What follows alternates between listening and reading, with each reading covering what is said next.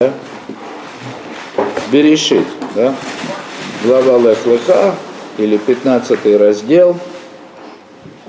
Да, так мы, мы остановились вот здесь вот. Седьмой стих говорит. И сказал, да? Да, так, после того, как Авраам поверил во Всевышнего, да, значит, э, и дальше Всевышний говорит ему, я вот тот самый Бог, который вывел тебя из Ура Халдейского, дать тебе эту землю, унаследовать его, да? И тут Авраам говорит, ну как бы по, по хронологии, Адани Элаким, то есть Господин мой, Бог всесильный, Бог, который творение. Как я узнаю, что унаследую эту землю? Воюем Ролов, и дальше Всевышний ему говорит, Кахали Эгла Мишулешет, Вейз Мишулешет, и, значит, тут начинается история, которая носит, э, э, в Талм, Талмуд ее называют Брит бен Абсарим, союз, заключенный между рассеченными частями животных. И вдруг Всевышний говорит Аврааму, возьми, значит, мне вот животных, трех телок, трех коз, значит, возьми как бы птицу, э, два вида голубей, торвый гозель, это два вида голубей, да. Ваикахло коль эля, воиватера там, бытавех, вейтен иш битро ликрат рейгу, вейса цепор лобатар. Значит, и Авраам взял всех этих животных, о которых говорил Всевышний, рассек их пополам, кроме птицы. Но дальше происходит некий ритуал, другими, другого слова не подобрать, да, то есть некое некое действие. Я не хочу его сейчас объяснять, да? Вот, а дальше там вообще начинают происходить чудеса, или это было только видение, и спустился орел на вот эти вот рассеченные тела животных, да, вот. Ваишев это Авраам, отогнал его Авраама, да, Ваи Ашеме шлаво, Витардеманов лали Авраам, и солнце зашло, и дремота напала на Авраама, в смысле опустилась на него. Да? Вегины и маха шихагдаланов или талов, и опустился на него страх от этой тьмы великий. Вот. Вот. И тут то есть Авраам сделал вот это вот все, что было сделано, и опустилась тьма, и страх напал на Авраама во сне, как бы по-простому. И тут Всевышний говорит ему, «Вайоймер ла Авраам йода тыда кигер и езареха бе эрец лолегем вавдум вейну там арба меот шана». Значит, и сказал Всевышний Аврааму, знать узнаешь. Тут даже такое удвоение, да? Как бы, как ответ на вопрос. Вот очевидно, невозможно не связать эти вещи, да? Авраам спрашивает, быма и да, как я узнаю, да? Или это можно понять, как я, как я могу быть, быть уверенным, что мое потомство да, заслужит эту землю. И тут Всевышний ему отвечает, в ее мерла Авраам йоде еда, знать, то есть узнаешь, да, узнаешь, увидишь как бы, да, удвоение, то есть это усиление, узнаешь. И как узнаешь? Ибо, так сказать, пришельцам будет потомство твое в земле чужой, и поработят их, и будут мучить 400 лет. Тут много-много-много чего, да? Значит, теперь так. Я даже не знаю, как бы, каким путем это все проходить, потому что здесь есть несколько вариантов. Давайте сначала самым простым. Самым простым. Значит, Раши начинает с того, да, значит, э, что Авраам задает вопрос, э, как бы, Бемай да, это не значит, что как я узнаю, да, или чем ты мне докажешь, да, что мое потомство унаследует землю. Нет, этот вопрос следует понимать таким образом, да, чем оно заслужит. Чем мое потомство заслужит эту землю. Вот. Ну не мог же Авраам, про которого только что сказано, что он поверил во Всевышнего, да, вдруг, так сказать, говорить, чем докажешь. Поэтому чем они заслужат? Легитимный вопрос. Да? Авраам знает, чем он заслужил, а потомство его чем заслужит. И это начинается, конечно же, с Мидрашей. И первым делом Всевышний ему говорит, «Э, возьми животных, рассечи, то есть э, рассеки их, как бы там ни было, это жертвоприношение. Это жертвоприношение. Это первый ответ, который здесь дают как бы Мидраши, ну в смысле, как объясняет ответ Всевышнего на вопрос Авраама, чем заслужат? Жертвоприношениями заслужат. Вот будут приносить жертвоприношения в храме, и этим они на самом деле заслужат унаследовать эту землю. Вот. Это, ну, как бы, я имею в виду простейшее объяснение, без того, чтобы мы э, попадали в этот самый тяжелый вопрос, э, как же Авраам, про которого только что сказано, что он поверил во Всевышнего, да? Вдруг он задает такие тяжелейшие вопросы. Но вот этот ответ про самый простой с точки зрения философской, философского понимания происходящего, он очень тяжел с точки зрения языка. Авраам спрашивает, как я узнаю? А Всевышний вообще говорит, узнаешь, узнаешь. Да? Какие-то, значит, что, какие знания могут быть после веры? Это настолько тяжело, да, что есть комментарии, вот как, например, Хискуни, которые вообще разбирают эту историю на составные части.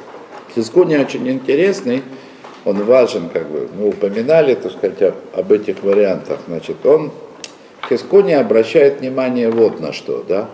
Э, здесь сказано пророчество, да, 400 лет, да, будут твои потомки рабами в Египте давно уже посчитано, мы не будем как бы к этому обращаться, я очень не люблю математику, поверим мудрецам, кто захочет проверить, это нетрудно сделать. Тура постоянно приводит возрасты да, разных персонажей, и когда значит, у них рождаются дети, поэтому можно посчитать, что, что египетское изгнание продолжалось ровно 210 лет, это легко как бы посчитать. Поэтому Мидраши говорят, что вот эти 400 лет, о котором сказано, что будут изгнанниками твои потомки, землей чужой, это имеется в виду не только египетское изгнание, а с рождения Ицхака. Да? Как только родился Ицхак, да, началось изгнание, обещанное вот здесь, 400 лет. Но Тора ведь она не может оставить нас без сюрпризов. Да? Значит, в книге Шмот, когда сказано, так сказать, о выходе из Египта, сказано, и вот они вышли из Египта там по завершению 430 года. Еще одна цифра. Значит, реально мы знаем 210, да? Вот. Обещано 400, вышли через 430. Что с этим всем делать? Значит, и опять же, так сказать, да, значит, что говорит Хискония? Какой, как он это объясняет? Он говорит очень просто. Действительно, 200 лет это реальный галут, порабощение. Мы еще поговорим об этом с Божьей помощью, когда будем рассматривать вот эти стихи более подробно. Значит, 400 лет это от рождения Ицхака, да? а 430 лет это вот от обещания, от Брит бен Абсарим, от союза заключенного между рассеченными телами животных. Да? И дальше путем несложных подсчетов да, выясняется, что Ицхак родился, Аврааму было сколько лет? Сто. Сто. Конечно, сто. Значит, если 30 лет произошло между рождением Ицхака и заключением союза, значит здесь Аврааму 70 лет.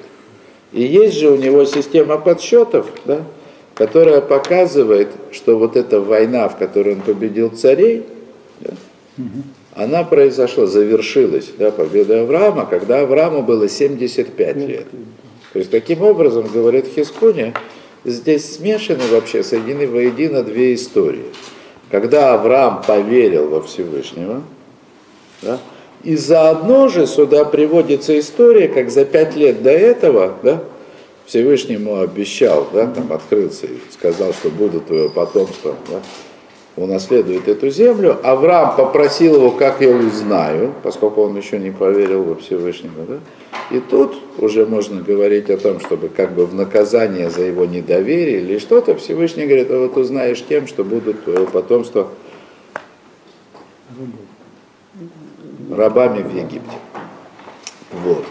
Э, хотя сам Хискуни, он сам это говорит, он следует как бы точки зрения, что Эйн Мугдам Вамехар Бетара, то есть сам Хискуни считает, что Тора дает все с точки зрения правильной хронологии. Вот это место, оно является исключением. Это место является исключением. Почему? Потому что здесь есть две связанные вещи. То есть здесь речь идет о двух обещаниях, данных Всевышнему. И есть одно обещание, которое оно дано в заслугу веры Авраама, и есть другое да, обещание, которое, скажем так, дано Хискуни так не сказал, я позволю себе сказать. Да?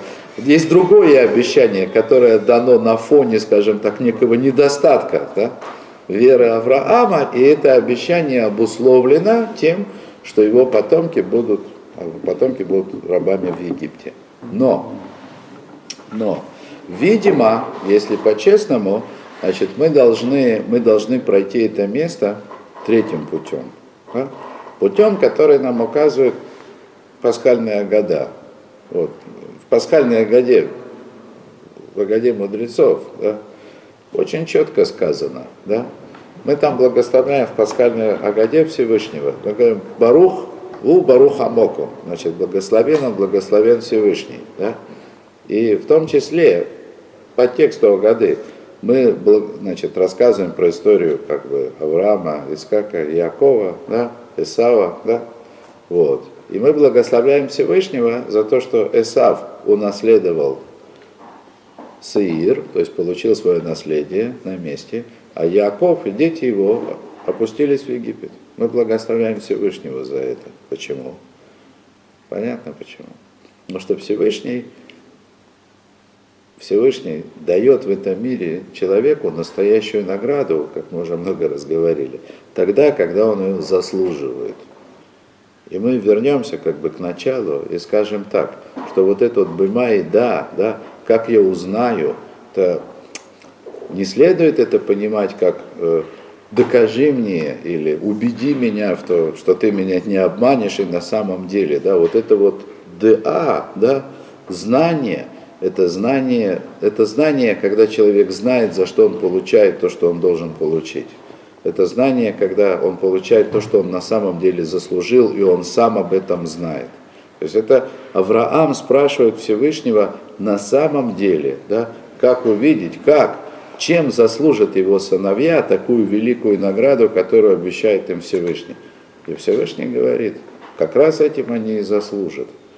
И, и жертвоприношениями, потому что потому что есть явная ну, как бы корреляция, аналогия между обязанностью жертвоприношения и тем, что человек страдает в этом мире, в смысле заслуживает будущую награду. Да? Есть в этом как бы связь очевидная. Вот.